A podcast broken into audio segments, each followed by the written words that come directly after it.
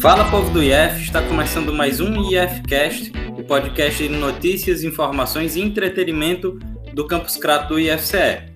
Em plena pandemia, em meio ao ensino, ao trabalho remoto, você está se sentindo ansioso? Eu sou Zosimo Mota e no IFcast de hoje nós vamos conversar sobre ansiedade. Eu sou Alissa Carvalho e devo confessar, Zosmo, que eu tô sim me sentindo mais ansiosa nos últimos meses. Mas também não é para menos, né? Tanta coisa difícil acontecendo. Pois é, Alissa, a gente pensa com mais intensidade em nossas obrigações, isso acaba afetando nossa rotina, a gente acaba tendo mais preocupações. Eu não sei até que ponto isso tem a ver com ansiedade, eu não sei até que ponto isso realmente é ansiedade. Mas temos uma convidada que pode esclarecer isso melhor para a gente, né? É isso, para tirar nossas dúvidas sobre esse assunto e dar algumas dicas de como lidar com a ansiedade, nós convidamos a psiquiatra Juliane de Paula. Juliane, dá um oi e se apresenta para a galera. Olá, tudo bem? Eu sou Juliane de Paula, sou médica, psiquiatra e queria muito agradecer a vocês pelo convite e a oportunidade de falar um pouco sobre ansiedade aqui. Eu atuo em Juazeiro do Norte, no Instituto Cérebro, Mente e Visão, e sou professora da FMJ também. É, Juliana, então vamos né, começando com, com a pergunta mais básica, até para poder esclarecer é, essa, essa questão de, de saber se essas preocupações do dia a dia, ansiedade. O que é ansiedade e ela é sempre algo ruim ou tem algum lado positivo nessa situação? Sim. A ansiedade, Zósimo, ela é, é um sentimento inerente de nós, seres humanos. Eu acredito que todos nós que viemos daquela era das cavernas, para estarmos aqui, nós passamos por situações difíceis, nossos ancestrais. Quem ficou para ver o leão ali já não está mais entre nós. Quem sobreviveu foi quem tinha um pouquinho de ansiedade. Então a ansiedade ela é um sentimento. Ela é um sentimento que nos gera apreensão, nos gera preocupação com alguma ameaça que possa estar acontecendo na nossa vida. Essa ameaça, é, essa ansiedade normal, ela vai estar muito relacionada a ameaças reais. Por exemplo, se você está na rua e você escuta a buzina de um ônibus, você leva um susto e aquilo faz você sair da frente do ônibus para não ser atropelado. Se você tem uma ansiedade, um sentimento de ansiedade, de uma preocupação, isso faz você se planejar num trabalho que você vai realizar. Então, a ansiedade normal, que é a ansiedade que nos move para que a gente siga no nosso dia a dia, ela é extremamente benéfica e importante. A emoção que vem junto com a ansiedade é o medo. O medo é uma emoção que também nos protege. Claro que excessivamente vai gerar dano. Então, o medo faz com que a gente tenha uma apreensão de preocupação, que gera o sentimento de ansiedade, que gera uma expectativa e um senso de sobrevivência para o ser humano. Isso faz com que a gente evolua. Tá? Então, essa seria a ansiedade normal, ela é adaptativa, ela faz com que a gente se proteja. Todo mundo tem. Quando a ansiedade é um pouco demais, assim, ou quando ela é normal mesmo, quais são os sinais físicos e psicológicos que a gente pode perceber? Uh, os sinais físicos e psicológicos que a gente percebe na ansiedade normal, vou dizer assim, normal, adaptativo, vital, essas situações de mão fria, palpitação, friozinho na barriga, uma sensação às vezes de uma sudorese, um respirar fundo, né? São os sintomas, os sinais principais, os sintomas físicos principais. Psicologicamente, são pensamentos de preocupação e apreensão. Porém, se essa reação se torna um hábito para tudo que a pessoa vai fazer, Alissa, então essa ansiedade passa a gerar prejuízos. E quando ela passa a gerar prejuízos, não sendo mais uma, uma, um sentimento alavancador de, de vida para que a pessoa siga, mas que bloqueie, paralise, Aí a gente acha que essa ansiedade é uma ansiedade patológica. E vão ter mesmo sintomas da ansiedade adaptativa, em termos de sintomas físicos. Só que vão acontecer com uma frequência maior e em situações que não são ameaçadoras.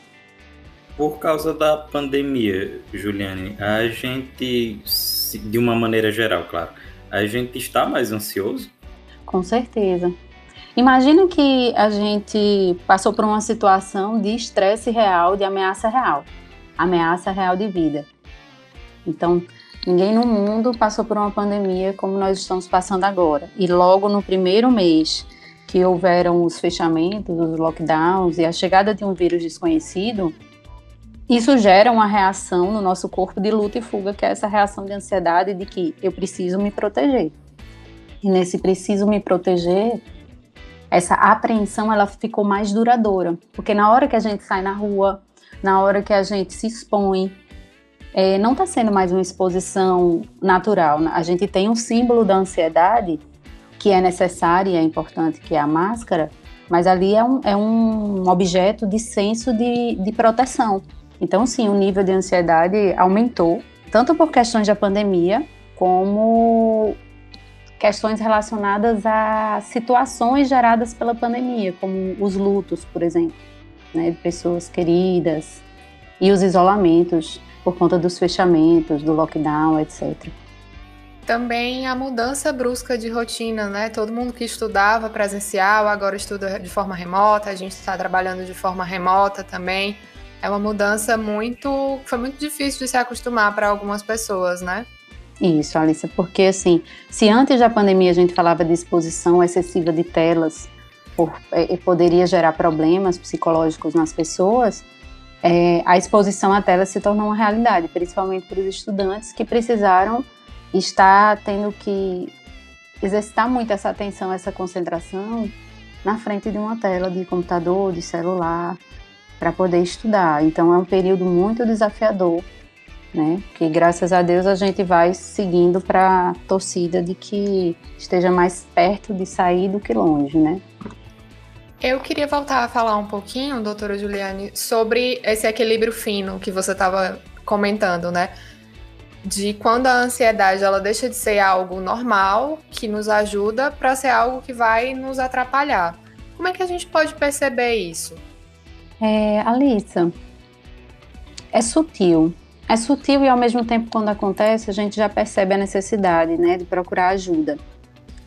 Mas vamos, vamos pensar assim, que existem situações como se submeter a uma prova importante, é, apresentar algum trabalho, fazer algum tipo de, de, de exposição social com pessoas desconhecidas. Isso, por exemplo, pode gerar temporariamente uma sensação de ansiedade inicial, no qual a pessoa, né, todos nós nos sentimos um pouco mais apreensivos, com sensações de palpitação, mãos frias, etc. Porém, aquilo ali não se perpetua. Por exemplo, após a exposição, a pessoa vai, ao longo do tempo, se adaptando àquilo ali. Se aquela exposição é continuada, aquela ansiedade ela vai diminuindo a cada exposição. Quando essa ansiedade ela se torna frequente ao ponto, como eu falei, de paralisar, por exemplo, a pessoa vai apresentar um trabalho na faculdade e toda vez que vai apresentar o trabalho sente palpitação, mão fria, dá um branco. Isso a pessoa aconteceu uma, duas, três vezes, às vezes a pessoa não consegue realizar, aquilo ali já está gerando um prejuízo. Ou a pessoa começa a evitar situações sociais porque a ansiedade é tão grande, a sensação de emoção de medo é tão grande que também já não quer mais estar se relacionando tanto com as pessoas. Ou a pessoa simplesmente vai anda, vai estar num lugar como um shopping, um local aberto e de repente sente uma sensação de mal-estar grande e começa a ter medo de se sentir mal em locais públicos e isso acaba fazendo que a pessoa evite de estar saindo, evite de estar se relacionando. Então, quando a ansiedade ela começa a ficar muito presente em situações que não são ameaças de vida real, a nossa resposta se torna padrão de luta e fuga para situações que não vão acarretar prejuízo na nossa vida de verdade, então a gente vai chamar essa ansiedade patológica. Por exemplo, tem pessoas que têm fobias, então um medo de passarinho. Uma pessoa sente essas sensações de mal-estar físico quando vê um passarinho, por exemplo, ou quando olha um lugar alto, mas está protegido, não é? Ou está num lugar fechado, mas tem como sair. Então, é, quando isso vai se tornando recorrente, vai paralisando e vai impedindo um desempenho, uma funcionalidade de vida, a gente vai dizer que essa ansiedade ela é patológica e aí tem vários tipos que a gente que é psiquiatra faz o diagnóstico e tem outros sintomas, vários sintomas físicos que a gente observa, né? Não sei se ficou claro. Ficou sim, mas se você puder falar um pouco mais sobre esses sintomas que vocês observam. Sim, existe um transtorno, que é um transtorno em que o nível da ansiedade está um pouco mais alto. Eu com certeza vocês já ouviram falar em várias outras coisas, né? Fobias, transtorno do pânico, transtorno de estresse pós-traumático, fobia social, são todos transtornos de ansiedade. Mas um transtorno que é caracteristicamente de uma ansiedade mais elevada, que é o transtorno de ansiedade generalizada, o nível de ansiedade, essa preocupação excessiva, essa apreensão de que algo vai acontecer, ela é um, já é no nível mais alto. A pessoa tem um basal e fica no nível mais alto, a ansiedade o tempo inteiro, em que a pessoa vai perceber alguns sinais. Imagina você preocupado e apreensivo durante uns seis meses da sua vida, todo dia. Todo dia tudo parece muito, nossa, muito cansativo, tudo gera muita preocupação, tudo gera muita sensação de, de apreensão. Então a pessoa vai ficando com fadiga, vai se sentindo mais irritado, vai tendo mais dificuldades de atenção e concentração, sentindo dores às vezes musculares.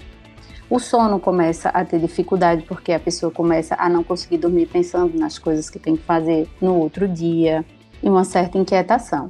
Fora isso, vez por outra, aqueles sintomas físicos, né? Palpitação, mãos frias, uh, uh, pensamentos de catástrofe, tipo, isso aqui vai dar tudo errado, o pensamento muito no futuro.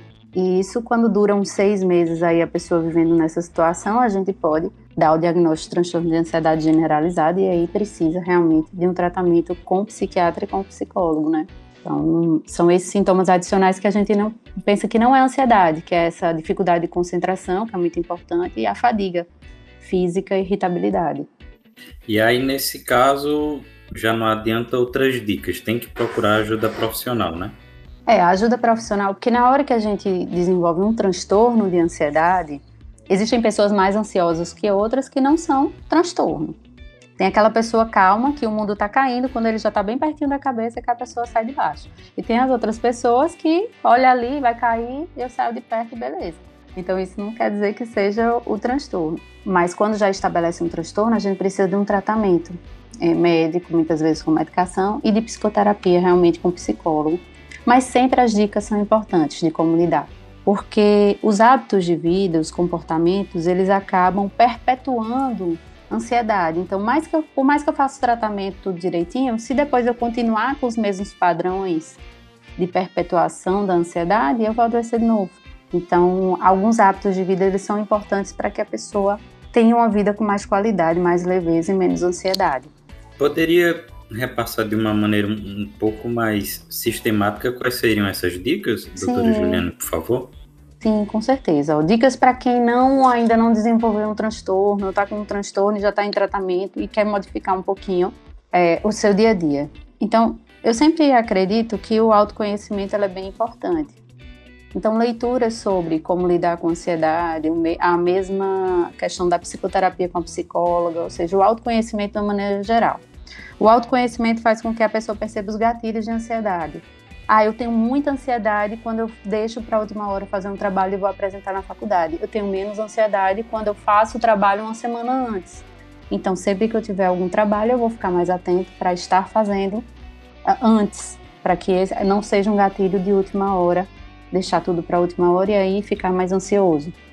Outra situação importante que as pessoas que, que são mais ansiosas precisam é estabelecer uma rotina. Então, estabelecendo uma rotina de organização faz com que as coisas se tornem mais previsíveis e a pessoa saiba lidar um pouco mais com o que acontece fora do previsto. Porque o grande problema é que as pessoas com mais ansiedade têm dificuldade de lidar com o imprevisto. Então, a rotina faz com que fique tudo mais previsto e os imprevistos ficam menores. Outra situação importante é se dar conta do pensamento. Quando perceber que o pensamento está lá na frente, trazer ele para o presente às vezes é difícil. Mas quando percebe, poxa, eu estou pensando aqui daqui a não sei quanto tempo e teve essa percepção, você pode pausar um pouco naquele momento e prestar atenção na respiração. De repente senta, senta em algum canto ou tá onde estiver e talvez feche um pouco os olhos e tente inspirar e expirar de maneira natural, prestando atenção na respiração, dando conta de onde está seu corpo. Não, agora eu estou aqui, sentado nessa cadeira, dando a entrevista com a Alissa, com os Osmo, e está tudo bem. O que, que eu tenho que fazer nesse momento? Trazer para o presente, isso é extremamente importante. Alimentação, algumas alimentações mais ricas em gorduras e açúcares, estimulantes, por exemplo, pode gerar mais ansiedade, café, Coca-Cola, energético. O próprio uso do álcool ao longo do tempo também pode gerar piora no sono, sendo um perpetuador também de ansiedade.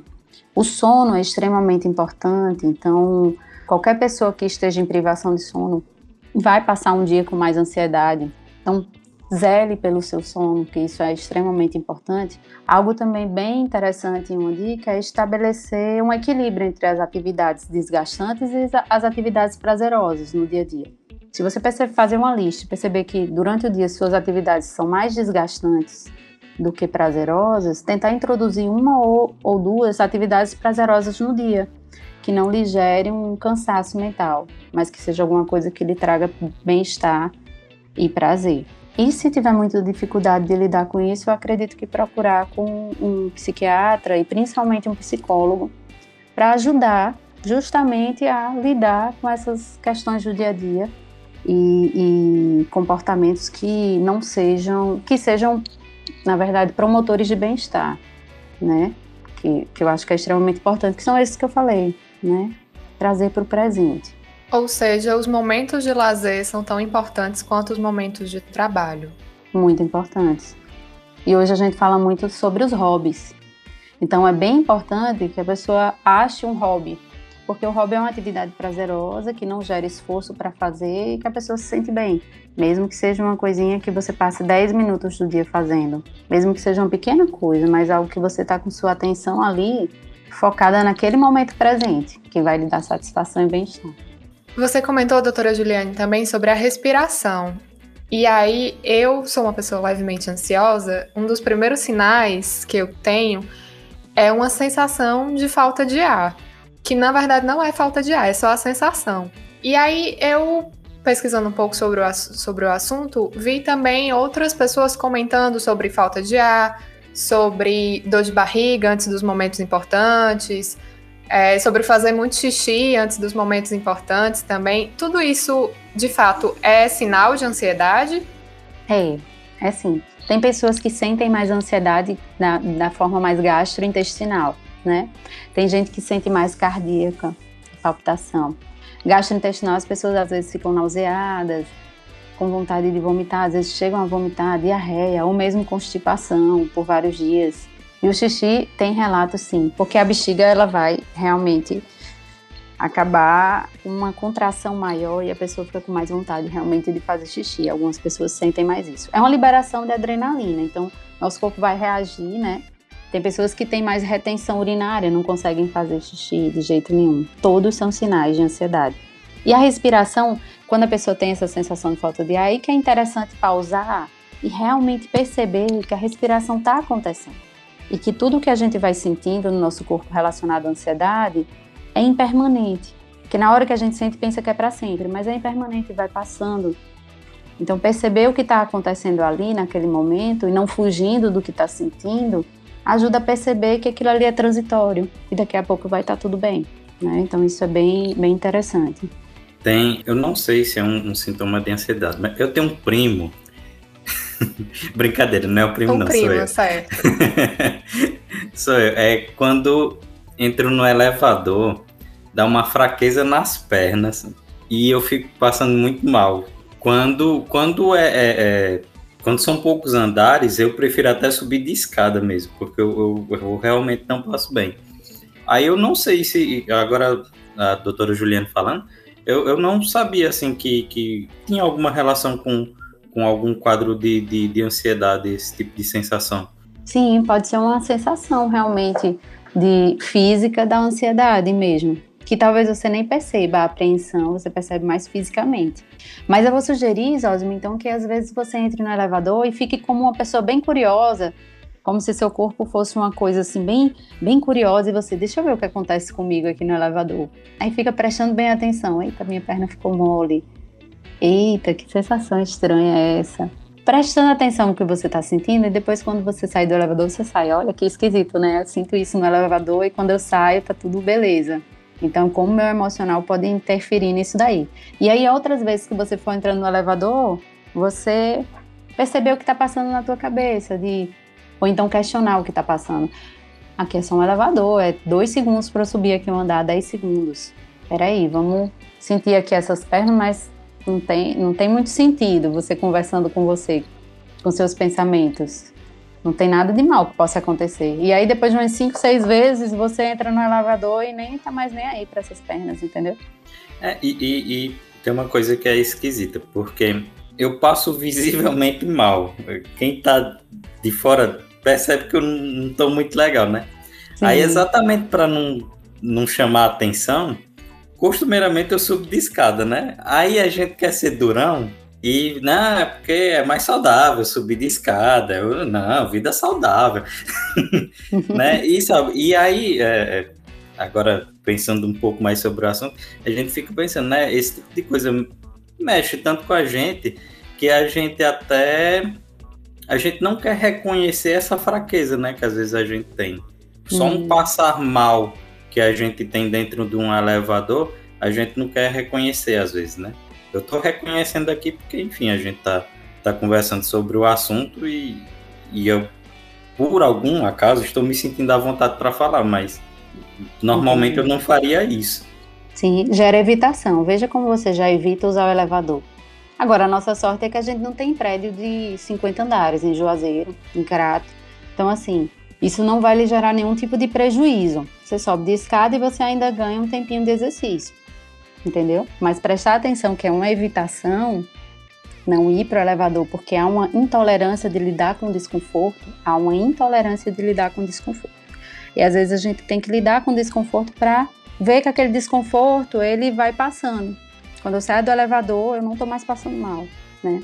Então, à medida que você vai se expondo, você vai realmente diminuindo aquela reação de ansiedade, porque aquela preocupação ela passa a não fazer mais tanto sentido, né? Mas é bem interessante. Eu tinha uma, uma paciente que ela tinha sempre que ela estava o barulho do avião, Zosmo, ela ia para o meio da, da casa dela, do quintal, porque ela tinha a impressão que o avião ia cair. Então ela só voltava para as atividades quando o avião passasse e dava uma sensação muito grande de ansiedade nela, física mesmo, como se fosse acontecer uma coisa muito ruim. Só que a sorte é que a gente não tem um fluxo aéreo tão grande aqui, então isso não gerou um prejuízo maior, só a psicoterapia já resolveu bastante. Então, se a gente tivesse um fluxo de 100 aviões, ela não conseguiria fazer nada na vida dela. Então vai depender muito, vai depender muito, né? De onde a pessoa esteja e, e qual exposição gera ansiedade, né? Quando a gente percebe essas sensações, essas ansiedades fora do normal, digamos assim, você comentou que é preciso procurar um psicólogo e um psiquiatra. Na rede pública, tem esse tipo de atendimento? Quem é que os estudantes e suas famílias podem procurar? Nesses quadros de ansiedade mais leve, eu acredito que procurar o psicólogo vai ajudar a implementar aquelas maneiras de lidar com a ansiedade. A gente não vai precisar tanto de medicação. Então, um psicólogo seria uma, nos quadros mais graves, o psiquiatra junto. Mas a gente tem os ambulatórios de psiquiatria da rede pública e a gente tem os centros de atenção psicossociais que tem psicólogo e tem psiquiatra e com encaminhamento de, de um médico, pode ser PSF ou qualquer outro médico, a pessoa consegue marcar pelo SUS, né, a psicoterapia ou o atendimento psiquiátrico. A psicoterapia também, ela tem alguns núcleos que também tem psicólogos. Tem uma coisa que a gente chama de, de NASF, que também tem psicólogos. CRAS também tem psicólogos que podem na rede pública ajudar a, as pessoas que têm um encaminhamento para ir. Então, no SUS, infelizmente, a nossa rede de saúde mental ainda é um pouco precária, Outro lugar também que tem atendimento de psicoterapia com os estudantes é na faculdade de Leão Sampaio, que é, que é gratuito, tá? Só que tem que levar o um encaminhamento também esperar vagas, e lá é feito com os estudantes que estão no, nos estágios finais, né, da faculdade de psicologia. De qualquer forma, o primeiro passo seria então procurar um PSF. Seria. Um PSF para quem tem acesso, ou uma UPA e pedir um encaminhamento. Se tiver agente de saúde, entregar ao agente de saúde para providenciar. Ou procurar alguma a unidade de atendimento de saúde mental e levar o um encaminhamento para marcação. Nos PSFs também tem psicólogo, né? Que atendem a população da maneira geral. E assim, o, o primeiro passo é, é, autoconhecimento, né, doutora Juliana? A partir desse autoconhecimento, procurar a ajuda profissional, né? Sim, porque veja, a gente às vezes não sabe que está num nível de ansiedade alto, às vezes está só sofrendo.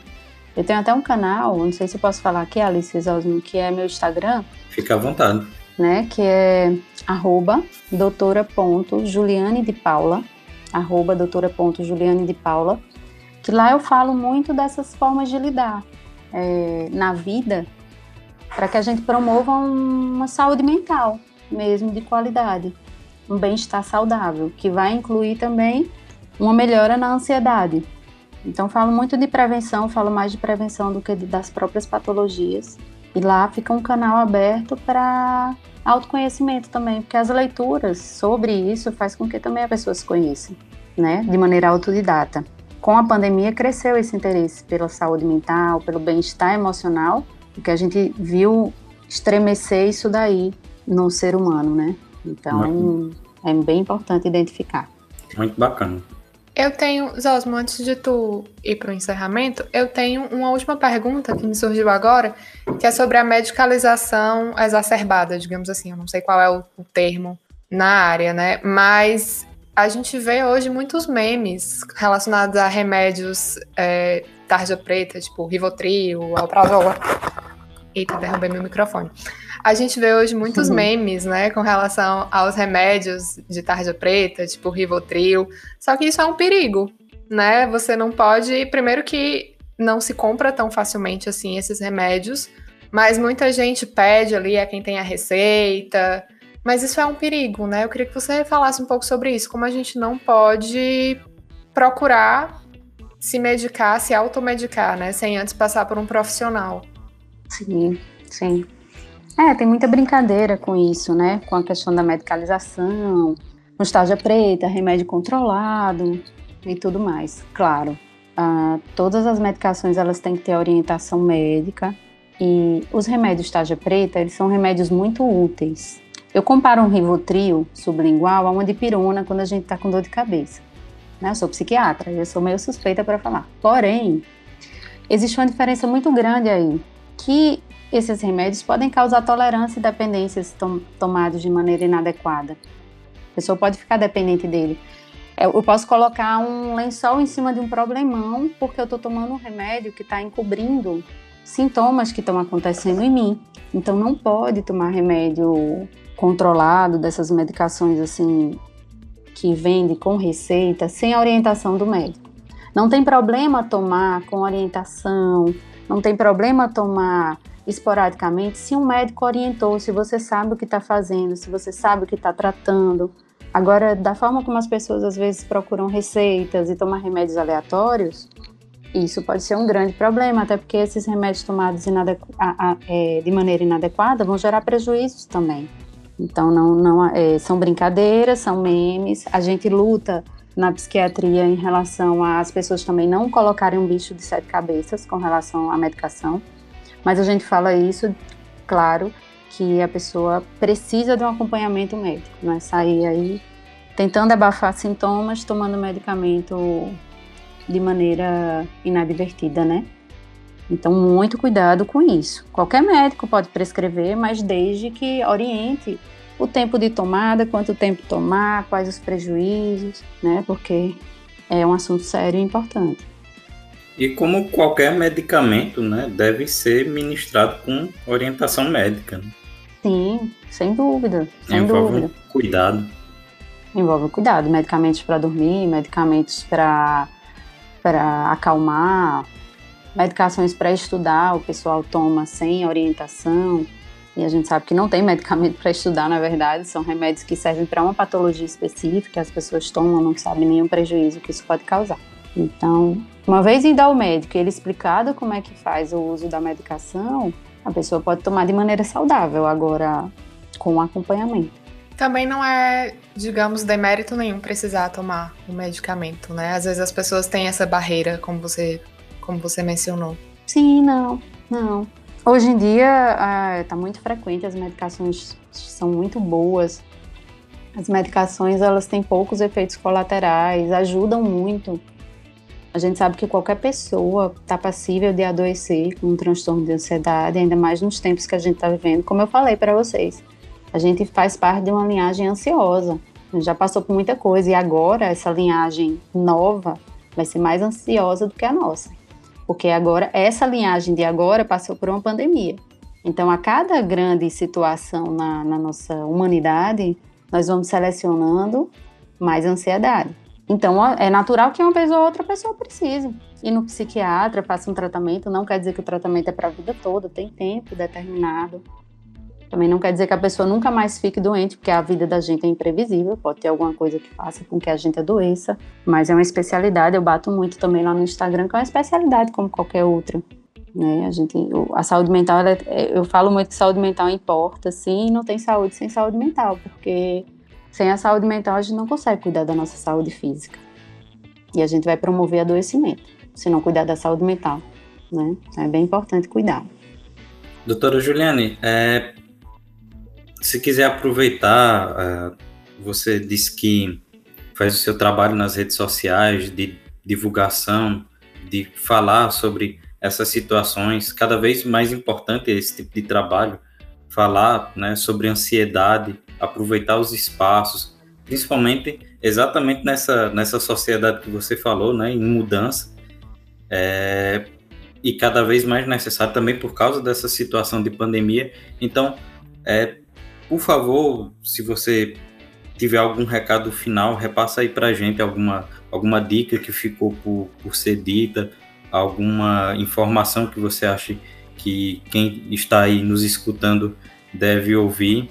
E também né, aproveitar para falar que também é um espaço né, que, que também está sendo aberto por, por pela situação do Setembro Amarelo que está chegando. Então, é, precisa é, ser, ser discutido, né, essa, esse tema, né, cada vez mais comum na, na nossa sociedade e também, né, aproveitar espaços e eu acredito que espaços mais leves, né?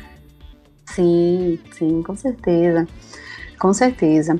Não, acho que fechando as dicas, Osmo, a gente vai pensar o quê? Hábitos simples de vida faz com que a gente reduza o nível de ansiedade, como atividade física regular, atividades de lazer pelo menos uma vez ao dia, alimentação mais saudável, menos com menos é, substâncias energéticas, por exemplo, né? chocolate, café, estimulantes como energéticos de uma maneira geral, medicações estimulantes também evitar. E cada pessoa vai ter sua peculiaridade no que gosta de fazer. Tem pessoas que gostam mais de socializar, tem pessoas que gostam menos. Respeitar os seus limites do que você gosta. Saber o que, que você gosta e não se comparar com os outros, porque isso também gera ansiedade.